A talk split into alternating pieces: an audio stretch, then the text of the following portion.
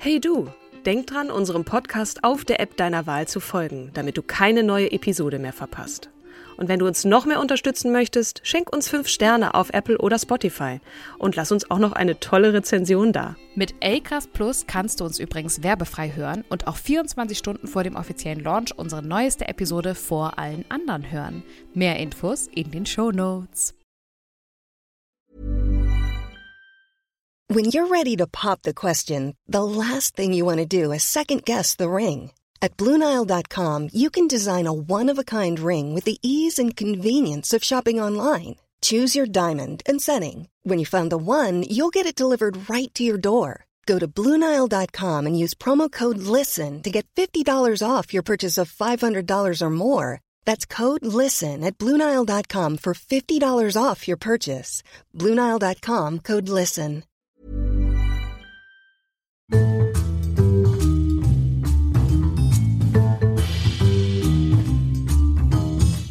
Willkommen zu unserer vierten Folge Starke Frauen. Wir freuen uns, wieder eine wundervolle Frau der Geschichte zu präsentieren.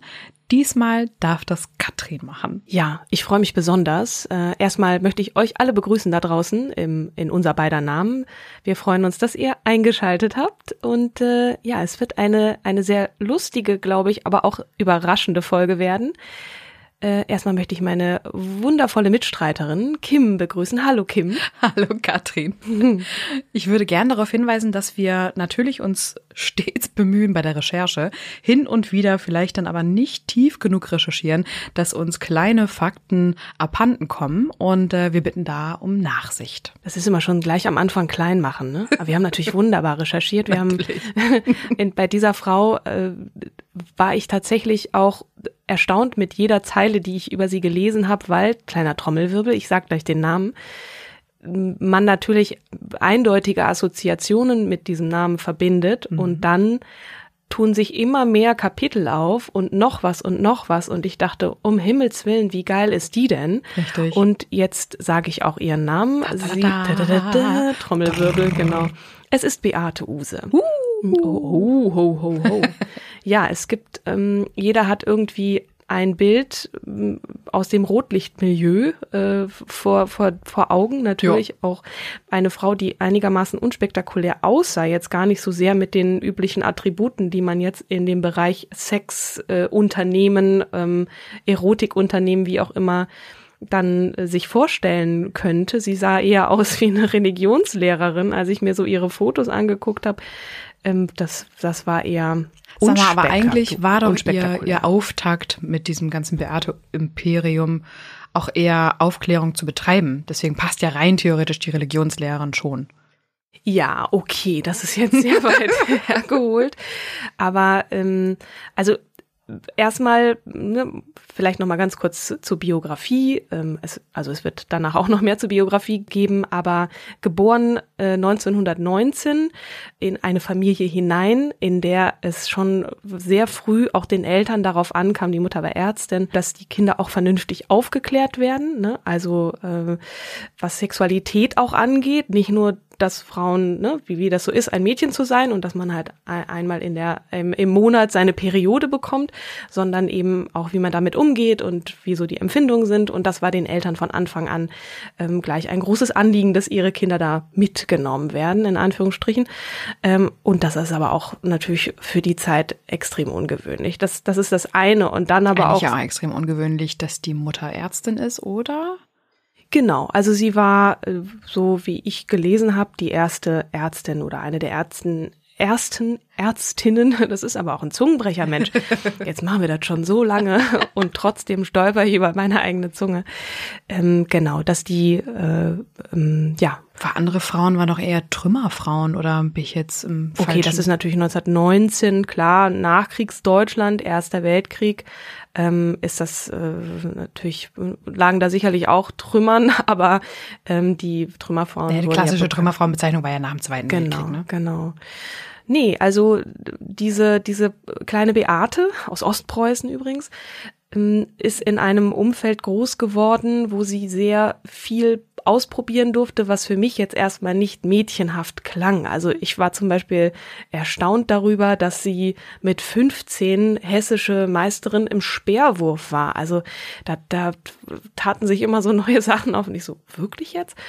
dass sie Pilotin war, ist einigermaßen bekannt. Also wenn ich so in meinem Bekanntenkreis oder hier auch unter Kollegen dann mal gefragt habe, so was ist dir bekannt? Also neben dem üblichen, was man so über Beate Use weiß oder meint zu wissen, war dann ne, beeindruckende Unternehmerin, äh, Aufklärerin, jemand, der für eine freie, ähm, aufgeklärte Gesellschaft sich eingesetzt hat, auch jeden, gegen jeden Widerstand.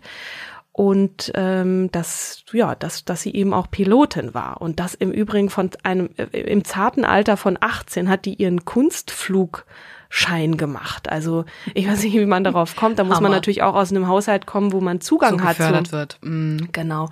Da muss dann auch entsprechend finanziell äh, der der der der Background sein.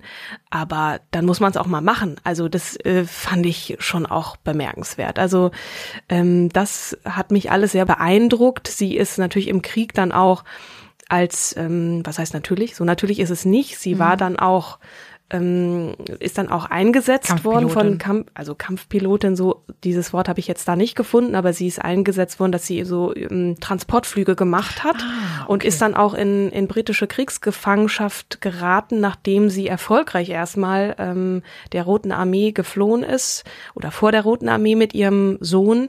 Ähm, und Wo kam der Sohn her? Der Sohn kam aus erster Ehe von Herrn Use. Ah.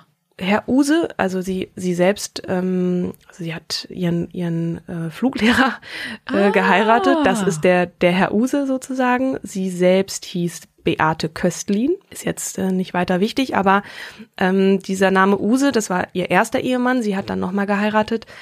Ähm, der ist ihr hängen geblieben. Ähm, also sie hat dann den Herrn Rotermund geheiratet und hatte in zweiter Ehe einen Doppelnamen aus Ehemann Nummer eins und Nummer zwei. Ganz interessant. Hat dann noch zwei weitere Kinder bekommen, aber der Sohn aus erster Ehe, mit dem ist sie dann zusammen ähm, geflohen, eben vor der Roten Armee und ist aber dann wenig später nach dem Krieg, also nach dem Zweiten Weltkrieg, dann in britische Kriegsgefangenschaft geraten. Und ähm, ja, hat da ähm, in diesem Lazarett, in dem sie dann war, ähm, also kurz nach dem Krieg, eben diesen Herrn Rotermund kennengelernt und der hat sich dann auch so ein bisschen um den, den Sohn gekümmert und fing dann da schon an, in den Nachkriegsjahren die Frauen aufzuklären, ne, weil die natürlich alles andere im Sinn hatten, als jetzt noch in, unter diesen Umständen schwanger, schwanger zu werden, werden. Mhm. wie man eben äh, nicht schwanger wird ähm, und äh, hat, glaube ich, angefangen erstmal in, in, in so einem in so einer Flug Schrift oder so ein genau, Flugblatt. so Aufklärungsblätter, ne? Genau. Dann die, die ähm, Temperaturverhütungsmethode, die einen Namen hat, den ich euch gleich sagen werde, ähm, wenn ich weiter runtergescrollt habe. Ähm, Nasal. Zu, zu, oh, oh, ohne, nee, ohne Gen. Ich, ich, ich finde es gleich. Egal, da ging es dann darum mit Temperaturmessung und da drüber dann eben. Ne? Klassischer Fall von äh, natürliche Verhütungsmethoden, dann mhm. eben keinen Sex zu haben in der Zeit, wo die Temperatur nach oben geht. Ihr wisst, wovon ich rede. Und ähm, oder Eisprung genau. ist. Ja, ja, genau. Die Beratungsstunde folgte im Anschluss. Ähm, aber die kam dadurch natürlich ähm, auch in den Jahren danach, wo sie sich äh, in vielerlei Art und Weise, die hat ja dann auch das Unternehmen gegründet und so einen ersten Sexshop Europas, glaube ich, ja, so ein bisschen am, am Rande der, der, der strafrechtlichen Verfolgung, ne? Oder die Leute haben sie dann ähm, auch angezeigt, ähm, Unsittlichkeit viel genau, oder Anstift ja. zur Unzucht und so, ähm, Institut für Ehehygiene und so. Also das war, ähm, ich, ich springe jetzt sehr in die Nachkriegsjahre so hin und her, aber es fing an mit in den Kriegsjahren, natürlich auch mit dem Hintergrund, den sie hatte in ihrer Familie, schon immer sehr an mit Aufklärung und so, ähm, hat sie dann angefangen, diese Frauen auch aufzuklären. Und das hatte natürlich Mega. dann eher ein, ähm, so, ja, fast Nächstenliebe möchte ich es jetzt nicht nennen, aber eine ne, ne Hilfe zur Selbsthilfe, ja, eine Aufklärung zu betreiben, die vielen Frauen auch damals, weil es eben auch ein Tabuthema war, gar nicht bewusst war. Mhm. Und ähm, so ist sie, ähm, so hat sie angefangen und ähm, ja, hat dann dieses Unternehmen gegründet und äh, das, das hatte erst irgendwie nur zehn Angestellte und innerhalb der, der ersten zwei Jahre doch erst unter oder eine zwei Angestellte. Umständen irgendwie gemacht, ne? Irgendwie hatte ich irgendwas gelesen nach dem Motto, in, in, nicht Katakomben oder Keller irgendwie si- sich so ein bisschen gruppiert und ähm, angefangen, ja. so Kondome und Ehebücher Genau, genau. zu verkaufen und das jetzt gar nicht so mit einem richtigen Firmensitz, Genau. der auf den auch im Übrigen dann immer wieder Anschläge verübt wurden, wenig später. Ne? Also dass es den Leuten Wahnsinn. ein, ein Dorn im Auge war, was diese Frau da getrieben hat und mit Bestimmtheit äh, nachweisbar ähm, dann das Leben schwer gemacht hat und auch diesem, diesem Unternehmen geschadet hat. Aber ne, das eine ist sozusagen, dass es was öffentlich na- nach vorne hinaus äh, dann an Schwierigkeiten auftraten und auf der anderen Seite aber auch eben viele Leute, die gesagt haben, das ist wichtig, das ist toll, die das gekauft haben und so die der die Nachfrage stieg dann, ne? weil ähm, eben auch ein Bedarf da war und ja, dann hat sie 51 das Versandhaus Beate Use gegründet und hat eben dann auch Bücher zum Thema Ehehygiene ähm, rausgegeben. Und da hatte dann die Firma mittlerweile schon 14 Angestellte. Und in den 60er Jahren immerhin auch eine beeindruckende Zahl ähm, in, im Deutschland der Nachkriegszeit fünf Millionen Kunden. Also da hat man dann schon, da merkt man dann schon, dass da ein Bedarf da war. Ne? Auch in noch relativ spießigen Zeiten. Die sexuelle Revolution, die kam ja erst dann viel später. Und äh, ja, also es sind dann auch so so Zahlen über 2000 Anzeigen wurden insgesamt gegen dieses Unternehmen bis in das Jahr 2000. 92, okay, wir springen jetzt sehr weit nach vorne, aber ähm, das ist, äh, dann hat sie eine AG gegründet und dann ähm, ähm, hat, also wegen sittlicher Bedenken hat man, hat man ihr dann irgendwie, oder der Börsenverein des deutschen Buchhandels hat ihrem Verlag den Eintritt ähm, wegen äh, sittlicher Bedenken äh, äh, verweigert, ob das jetzt irgendwie der Tennisclub war. Also sie hat schon auch gesellschaftlich ähm, da sehr zu leiden gehabt und hat aber immer daran geglaubt, dass das, was sie tut, gut Zweck und ist. richtig ist und ähm, zu einem aufgeklärten Haushalt und auch zu einer aufgeklärten Gesellschaft in dem sehr spießigen, verklemmten, auch ja bis heute, also wenn man sich andere Länder anguckt, ähm, dann ja ein, ihr ein wichtiges Anliegen war und das finde ich schon sehr bemerkenswert. Ja. Also Die Geschichte hat sie definitiv mitgeschrieben ja, zwischen Mann und Frau. da kam natürlich dann immer noch einiges dazu, ein Erotikmuseum, ähm, wie gesagt, der Börsengang und das ist schon irgendwie ein jemand, der mich, also ne, Beeindruckt. Was, äh, genau. Ich, Wirklich ich stotter rum und überlege, ein Wort zu finden. Beeindruckend trifft es auch und auch wirklich überrascht hat. Also wenn man sich weiter mit ihr beschäftigt und ähm, Ja, aber man, man denkt irgendwie sofort an Schmuddelblätter und an Schmuddelvideos, nenne ich das jetzt mal. Aber dass das im Endeffekt der, der Anfang eine Aufklärungsarbeit war in Zeiten, ähm, wo, wo es einfach ganz ja, furchtbar, sage ich jetzt mal, ist für eine Frau schwanger zu werden, weil sie sich selbst kaum ernähren kann, ne? Ähm, und erstmal alles wieder aufgebaut werden muss. So, das finde ich ziemlich, ziemlich cool, wie sie es auch gemacht hat. Und dass sie trotz Definitiv. widriger Umstände einfach weitergemacht hat. Also eine Pionierin, möchte man eigentlich Ja, sagen, der genau. Aufklärungsarbeit in Deutschland. Und ähm, das hat mich äh, ja schon auch sehr beeindruckt. Ich kann eig- eigentlich kein anderes Wort dafür finden. So, ich weiß noch, also be bei Beate Use habe ich gar nicht so sehr jetzt an an Schmuddel gedacht, sondern schon auch eher so an Pornografie und Hinterzimmer so. Geschichten rot und dann dieser dieser irrsinnig hässliche Bau in Berlin ähm, Kantstraße Ecke ich weiß gar nicht Joachimsthaler was das war und dass das dann irgendwann dicht gemacht hat und eben diese ältere Frau die für mich überraschend unspektakulär wirkte für jemanden der eben für diese Arbeit der Aufklärung und im Namen der, der Sexualität und freien Liebe, also es gab ja da auch mal diesen Film, glaube ich, in der ARD, äh, im Namen der Liebe, fand ich auch interessant. Also es ging da ihr auch jetzt nicht darum, immer nur gib ihm und äh, ne, sozusagen die Beförderung von Sexualität, sondern auch ein, ein Miteinander, Ehe, Bücher, ne? Ehehygiene, also wie ist man gleichberechtigt auch in der Sexualität zwischen Mann und Frau, wo natürlich auch die Liebe dazu gehört in der Sexualität. Das ähm, sagt schon auch was über sie aus und dass es eben nicht nur um Schmuddel ging. So, Mhm. das Wie war es bei Ihren privat? Also du hast gesagt, sie hat jetzt in der zweiten Ehe noch zwei weitere Kinder gehabt. War sie dann jetzt, äh, hat sie dann Loyalität, Treue, klassisch mit Ehe verbunden oder wie war sie so drauf? Das ist mir jetzt nicht bekannt. Sie hat sich von ihrem zweiten Ehemann dann scheiden lassen. Also es ist jetzt, was auch immer da jetzt vorgefallen ist, ähm, entweder hat man sich auseinandergelebt oder sie ist fremdgegangen und er ist fremdgegangen. Ich glaube, sie hat schon auch durchaus Spaß daran gehabt, also intim zu sein, an Intimität.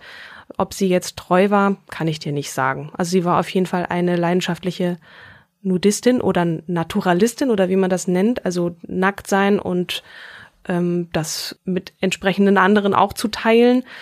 Wie kann ich mir das vorstellen? Ja, man trifft sich in, also FKK, also klassischerweise und Im man- Garten, in einer Gartenparty oder was? Genau. Und das dann auf auf Gartenparty oder am FKK-Strand oder im, im Garten ihres, ihres Hauses, das weiß ich jetzt nicht, aber ähm, hat durchaus Freude an Freikörperkultur gehabt und ähm, ich weiß nicht, wenn man permanent von Nackten umgeben ist, dass man dann nicht immer treu ist, weiß ich nicht, kann ich dir gar nicht sagen. Doch, kann man. Also ich weiß, ich habe dir ja einmal ganz kurz schon erzählt, dass ich selber die Erfahrung eines Nudistencamps gemacht habe. Ja, bitte erzähl's doch nochmal. Ich fand, ich fand das auch ein, ein, das sagt was über, über eine Familie aus, die nichts Böses ahnt und das eigentlich auch nicht so kennt mit Freikörperkultur und wir wir Wessis, sage ich jetzt mal, sind da auch eher nicht so in Berührung gekommen. Das ist im, im, in der DDR, glaube ich, eher gelebte Realität, auch im Urlaub gewesen, dass man sich ausgezogen hat. Aber ich kann mir das so richtig klassisch vor, vorstellen. Bitte erzähl's nochmal. Naja, es gibt ja halt immer diese Sommerferien und äh, du musst ja irgendwie sechs Wochen füllen und nicht füllen, ne? Und mein Vater und meine Mutter hatten sich halt überlegt, sie wollten drei Wochen mit uns Kindern, also meinen beiden Halbbrüdern und mir, ähm, in den Urlaub. So, ein Kollege von meinem Vater meinte dann, du, ich habe da was ganz Tolles für dich. Wir sind ja in, in Schleswig-Holstein so ein bisschen sarkastisch miteinander. Wir Du haben hast eben gerade etwas anderes, eine andere Formulierung verwendet.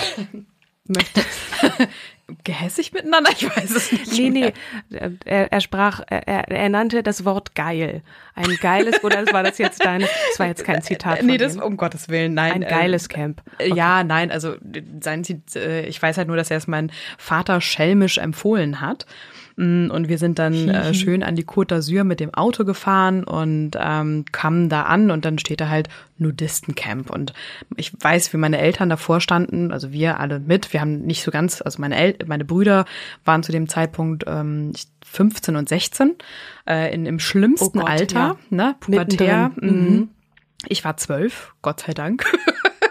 ich hatte da noch nicht so die, ähm, Aber da hat man doch auch schon Berührungsängste als ich war voll Mädchen. Spätentwickler. Okay, ja gut. Nee, also ich habe da, glaube ich, noch mit ähm, ja, wohl elf, zwölf, ah, das war so eine Switch-Phase, aber ich weiß noch, dass ich bei dem Zeitpunkt noch nicht irgendwie an, ähm, an, an, an dem anderen Geschlecht interessiert war. Okay. Mm, naja, und wir sind dann da rein und ähm, äh, mein Vater hat sich halt, äh, ein, eine hat, wir waren kurz einkaufen und mein Vater kam ganz kreidebleich wieder raus und, und meinte halt, da war jemand, der sein Dödel in die Tiefkühltruhe gehängt hat, als er eine Pizza rausholte. Und er meinte, wir müssen jetzt hier wieder wegfahren. Und meine Mutter war, glaube ich, irgendwie die entspanntere von beiden und meinte halt, naja Gott, Lass uns doch jetzt erstmal das Haus angucken und vielleicht kann man sich da auch so ein bisschen einigeln und abgrenzen. Und ich glaube, da sind so zwei, drei Tage ins Land äh, vergangen, wo wir dann anfingen, erstmal ein Tuch um den Körper zu wickeln und uns zu bedecken. Und irgendwann, du glaubst es nicht, saßen wir nackt mit dem Handtuch auf dem Sattel auf dem Fahrrad und sind da durch die Gegend gefahren. Das war das Normalste plötzlich von der Welt, Ja. ähm, dass man sich überall nackt bewegte. Und ich werde auch nie vergessen, wir haben sogar Scherze über uns selbst gemacht, weil mein Bruder, der Ältere, war halt äh, ein schmaler Hering. Und ähm, es war halt spät abends und dann kam er halt äh, aus der Dusche zurück und meinte dann halt, ähm, warf das Handtuch für sich, von sich weg und äh, rief uns äh, zu, hier kommt die Antwort auf Arnold Schwarzenegger und haute auf den Lichtschalter und alles war dunkel. Und plötzlich hatten wir eine, ein ganz tolles Gefühl für unsere Körper. Ja. Das war so akzeptiert. Na, Der Geist von Beate Use hat euch umweht. Also das war ähm, eigentlich eine sehr, sehr schöne Erfahrung. Ja. Weil ich glaube, dass auch ähm, die Verklemmtheit insgesamt in der Familie nicht, nicht mehr so stark vorhanden war wie früher. Also meine Eltern waren schon so, dass sie halt auch nackt durch die Wohnung gegangen sind. Ich ab der Pubertät habe dann immer gesagt, "Ih, ich finde das total eklig. Und ich weiß aber jetzt nicht, ob das vor dem Nudistencamp oder nach dem Nudistencamp kam, dass sie plötzlich so, dass sie halt so locker waren und nackt durch die Gegend liefen. Und auch vor meinen Brüdern so. Es braucht immer irgendwie so eine Initialzündung für irgendwie, also für so ein Körpergefühl, ne? Also gu- gut, da kommt auch die, die Pubertät dazu, aber seinen Körper dann irgendwie auch so wahrzunehmen und festzustellen, Männlein und Weiblein sind anders, auch als junger Mensch. Und dann, wann kommt die Scham ins Spiel, ne? Und wann merkt man halt irgendwie als Frau, ich weiß nicht, ob du dich erinnerst an diese, ich springe jetzt etwas, zur Frauenhygiene, äh, an diese Kampagne von Always, Like a Girl, wo die Mädchen vor die Kamera treten und dann gefragt werden, jetzt sag doch mal, wie, wie läuft ein Mädchen? Und dann laufen sie halt irgendwie wie so ein aufgescheuchtes Huhn und äh, zieren sich und so. Und wie wirft ein Mädchen? Dann machen sie so, so ein halbherziges irgendwie, der Ball fällt auf die Erde. 30 Zentimeter entfernt. Genau, und dann fragen sie auch Jungs und die machen das dann und wie, wie kämpft ein Mädchen und die machen dann und haben da so ganz schwächliche Arme in der Luft rumgewedelt. Und dann haben sie junge Mädchen gefragt, die so kurz vor der Pubertät sind, wo man dann schon zu verstehen beginnt, ich werde jetzt mal eine Frau oder ich, ich bin ein Mädchen, so ich bin kein Junge. Wie sieht das aus, wenn ein Mädchen läuft? Und dann sehen sie halt diese Mädchen da über die Bühne wetzen und ähm, wie, wie sieht es aus, wenn ein Mädchen wirft und mit aller Kraft dann den Ball werfen und so. Und dann sich auch so ein bisschen, also dieses Gegeneinanderstellen zeigt, dass der Begriff, wie ein Mädchen zu sein, Negativ ähm, negativ ist. besetzt ist. Und dass auch in der Sprache der Frauen das im Übrigen so ist. Ne? Ja. Und also Quintessenz war natürlich, oder Anliegen dieser Kampagne war, dass Mädchen lernen zu verstehen, sich nicht zu verstecken. Das ist der Begriff Mädchen sein und ne, das ist in der Übergangsphase von von Mädchen sein bis bis Frau werden. Ne? Also gerade wenn dann die äh, die erste Periode einsetzt, das dann nochmal so ein Bewusstsein dafür zu schaffen, dass es nicht bedeutet, dass man sich schämt oder ne, so das verstecken muss. Nicht schwach ist. Wie die, genau, und, und entsprechend auch seine Sprache mal zu beobachten. Ich find- finde gleich den Weg wieder zu Beate Use, äh, die natürlich auch dafür plädiert hat, so dieser, diese Übergangsphase, ne, und wie, wie man damit umgeht mit der eigenen, mit dem eigenen Körper und ein, ein Verständnis äh, dafür zu haben und auch eine Freude damit, mit anderen oder mit sich selber, kann man ja dann selber entscheiden. Aber das finde ich ähm, ähm, bemerkenswert, dass Beate Use das auch gelebt hat und in Zeiten, wo es eben nicht so selbstverständlich war, darüber zu reden. Absolut, absolut. Trotzdem, also wenn ich jetzt so an meine Jugend und die Aufklärungsarbeit meiner Mutter zurückdenke, ist es auch eher so gewesen, ja, wenn du willst, kann man da auch mal drüber reden, aber es war dann eher so, okay, jetzt muss ich ja mal. Ne? Es war jetzt nicht ein geführtes Gespräch und ein freies Nackt zu Hause, zu, äh, zu Hause rumlaufen und ich hätte es ja mal geil gefunden in so Nudistencamp. Ich hätte am Anfang wahrscheinlich auch gedacht, um Himmels Willen, Ja, ja, ich genau. gehe in keinen Supermarkt, wo ein Typ sein Dödel in, den, in die Eistruhe legt. Das- Nicht gelegt. Er, Er er, legt- er hat sich ja nur rübergebeugt. Entschuldigung, es baumelte da rein. Sind wir eigentlich noch, äh, haben wir ein FSK-Siegel auf unserem Podcast? Nein, okay, aber was, Ich glaube, das, das Wort Dödel alles problemlos, okay.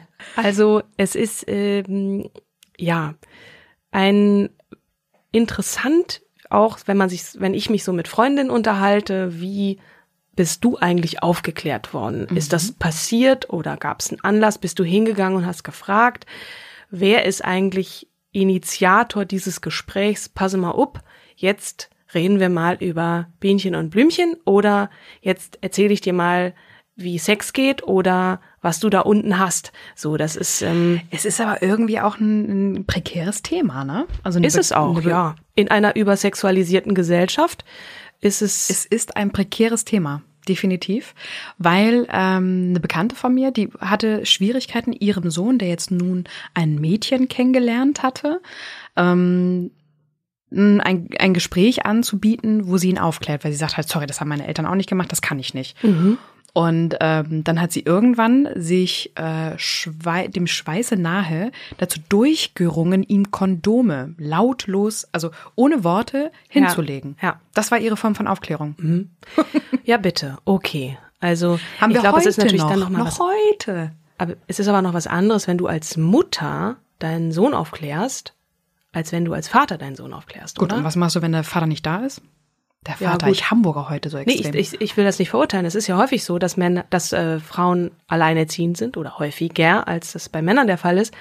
Und dann hast du einen Sohn und dann hoffst du entweder, du hast einen coolen Freund oder einen Stiefvater, der cool genug ist, dass der Sohn ihm zuhört oder irgendwie das anders löst oder ein Onkel oder weil auch wenn man selber ja nun das männliche Geschlecht vielleicht kennt, weiß man ja nicht, ne, das ist ja auch noch eine Barriere zwischen Mutter und Sohn. Wie wird man aufgeklärt? Also ich fand das Gespräch mit meiner Mutter okay. Es war jetzt nicht so, sie hat mir dann erstmal erzählt, wie das so mit dem Zyklus funktioniert. Und ich kann mich noch erinnern, dass ich mich erstmal setzen musste und meinte so, wie jetzt einmal im Monat? Ich dachte, das ist mit einem Mal geregelt. Und sie guckte mich an so, nee, hm, okay. Ähm, aber ich hatte, ich weiß aber nicht, wie alt ich da war. Ich glaube, ich war neun. Ida hm, Pederle. Ida Pederle, Na, es gibt so ein Buch, ähm, wo, wo sozusagen das Kind äh, das Babykriegen erklärt wird. Ach so. Mit Bruder, Schwester und die Mama erklärt dir das dann halt sozusagen Ja, in, genau. anhand eines Comics. So, das, das kenne ich auch noch. Das hatte ich auch relativ früh. Ich wusste, wie Babys entstehen, dass man dann mehr machen muss als nur sich küssen und so. Das, das wusste ich alles Bauchnabel, relativ. ne? Wie? Bauchnabel war das, ne? Wie Bauchnabel. Man stößt in den Bauchnabel und dann kommt da was raus. Ach so, Kim. Das, das, äh, ich nehme dich.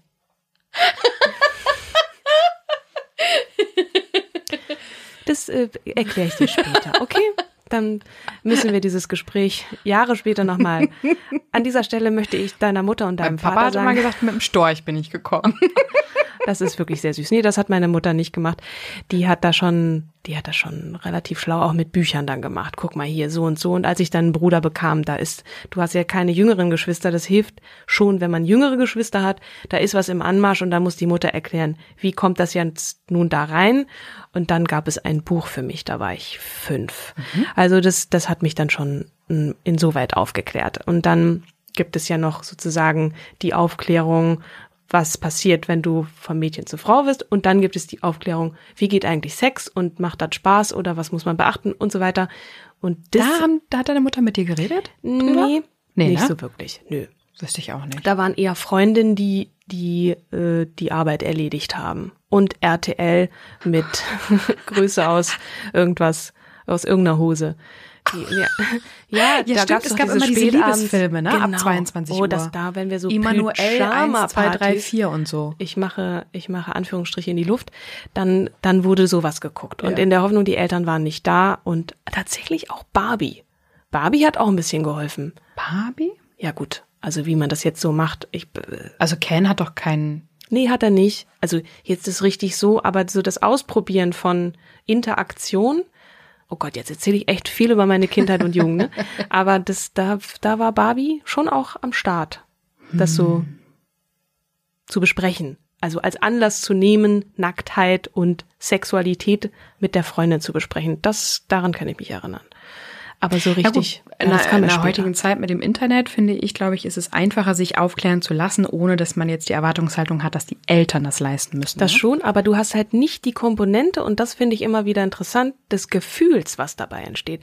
Du kannst theoretisch dir alles angucken, Stellung XY, und die Jugendlichen wissen das jetzt alle schon, aber was es wirklich bedeutet im emotionalen Sinne und wie man quasi mit Frauen umgeht oder mit, mit Männern oder Jungs, Mädchen, das lernt man ja sowieso. Learning by doing, ne? Aber das ähm, hat dann Das auch eher später stattgefunden. Okay. Hihi. Ja, da, da, ähm, also das finde ich bemerkenswert. Und da hat es mir auch geholfen, mich ein bisschen mit Beate Use zu beschäftigen. Da habe ich auch noch mal drüber nachgedacht, wie bin ich eigentlich aufgeklärt worden mhm. und wie wird man heute aufgeklärt? Und ich glaube, der Aspekt des Internet aufgeklärt werdens ist da ein nicht unerheblicher. Das ähm, macht das Leben Eigentlich manchmal auch eher schwerer, glaube ich, und und der Druck für junge Performance, Menschen. ne? Ja, genau. Das muss Eigentlich jetzt alles jetzt, so und so aussehen. Weißt hm. du was? Eigentlich müsste man so Domains jetzt empfehlen. Weil mir, also keine, also wo man halt wirklich eine gute Aufklärung bekommt. Weil, wenn man jetzt. Ähm Sollen wir das in die Shownotes reinschreiben? Das können wir in die Shownotes reinschreiben. Oder wir sagen es beim nächsten Mal, aber da reden wir ja über wen anders, ne? Genau. Ja. Da wollen wir ja nochmal ganz fern weggehen. Da wollen wir uns ja die liebe Audrey Hepburn oh, angucken. Die finde ich auch toll. Find das ist nochmal so auch ein ganz Ich bin nämlich letztens bei Ikea durchgelaufen, da habe ich sie gesehen und dachte so, ey, das ist doch total die Ikone. Warum eigentlich? Ja. Ich weiß jetzt nur so, ja, sie war Schauspielerin, sie hat sich für gute, wohltätige Zwecke eingesetzt, aber so ein bisschen dieses, dieses Konterfei, so ein bisschen dieses Che Guevara in weiblich, ne? Man sieht's überall und denkt so, ach, da war jemand bei Ikea. Genau. Dieses Bild ist hängt gefühlt in jedem zehnten Wohnzimmer in Deutschland, ne? Und also, warte mal. Man, man weiß schon, wer es und, und Frühstück bei Tiffany's, wo auch hier Hannibal von A-Team mitgespielt hat. Mhm. Mehr weiß ich über sie nicht, deswegen freue ich mich sehr, dass du sie beim nächsten Mal nochmal genauer vorstellst. Ich möchte am Ende nochmal Danke sagen, liebe Beate Use, dass du für die Aufklärungsarbeit in Deutschland, Bindestrich, es gibt noch viel zu tun, ähm, Bindestrich, so viel geleistet hast, dich nicht hast abbringen lassen von der Vorstellung, dass es wichtig ist, was es ist und dass du darüber hinaus auch so viele andere abgefahrene Dinge gemacht hast, wie Speerwerfen und, und Flugzeuge fliegen. Natürlich nicht immer unbedingt ähm, im Sinne des Friedens, aber ähm, das äh, haben wir jetzt gar nicht äh, weiter behandelt, ne? Beate Use und und die Nazis und oder ihre oder der Frieden, ja. Ja, die Frage ist ja, ich, ich finde, wir haben ja, wir haben ja recht viel Holz jetzt gehabt über die äh, die Dame, mhm. die die Lady, mhm. ähm, wie du es so schön formulierst. Von daher denke ich, das trifft gut, also jeder kann mehr über sie ja lesen. Wir mhm. möchten sie einfach nur sichtbar machen und zwar auch ihre äh, interessante Seite und nicht ja. nur das Imperium, das jetzt insolvent ist. Ich glaube, das ist insolvent, ne? Ja, ich glaube schon. Es gibt offensichtlich, mittlerweile kann man sich anderweitig auch behelfen, aber nichtsdestotrotz schmälert das nicht die Leistung, die sie Absolut. Absolut. Ähm, der Gesellschaft der Gesellschaft äh, hat zukommen lassen und mhm. ja danke an dieser Stelle äh, nach oben in den Himmel, liebe Beate. Ich bedanke mich bei dir für dieses durchaus interessante Gespräch, in dem ich schon wieder in meine Kindheit und Jugend abgeschwoffen, äh, äh, geschwifft, geschwiftet, gereist bin. Gedriftet. Gedriftet. Wir machen es auch unserem Schnittmenschen nicht immer leicht mit nee. unseren Ausschweifungen und ähm, freue mich auf das nächste Mal. Nächstes Mal präsentiere ich dir die bezaubernde Audrey Hepburn. Da freue ich mich drauf. Vielen Dank. Vielen Dank fürs Zuhören. Ja. Tschüss. Bis dann. Ciao.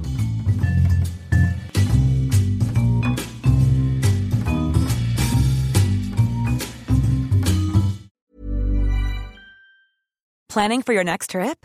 Elevate your travel style with Quince. Quince has all the jet setting essentials you'll want for your next getaway, like European linen, premium luggage options, buttery soft Italian leather bags, and so much more. And is all priced at 50 to 80% less than similar brands. Plus, Quince only works with factories that use safe and ethical manufacturing practices. Pack your bags with high-quality essentials you'll be wearing for vacations to come with Quince. Go to quince.com/pack for free shipping and 365-day returns.